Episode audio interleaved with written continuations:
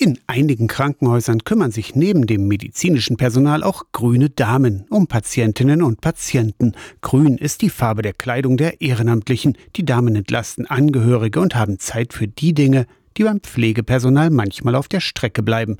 Zwei von 14 Ehrenamtlichen im Harzklinikum Quedlinburg sind Leonore Holstein und Brunhilde Wulff-Wosten. Viele Patienten haben, ich denke manchmal, das Bedürfnis, uns etwas zu erzählen. Sie fragen auch, unterliegen Sie der Schweigepflicht, wo ich sage, ja, natürlich. Und erzählen dann Sachen, die sie in der Familie, Angehörigen nicht erzählen. Also wo sie wirklich mal ihr Herz ausschütten. Ich sage dann immer, ich komme als Mensch zu Menschen. Und inzwischen ist eigentlich diese Institution Grüne Damen doch bei Menschen, die im Krankenhaus immer mal sind, bekannt. Wochentags zwischen 9 und 12 Uhr sind die Damen auf den Stationen unterwegs.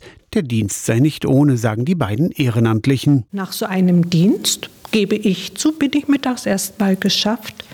Und ich gehe dankbar nach Hause da wird einem bewusst, wie gut es einem geht. Und dann kommt am Ende die Dankbarkeit, wenn man eben bei vielen Menschen hört, wirklich durch was für schwere Zeiten mitunter Menschen gehen müssen.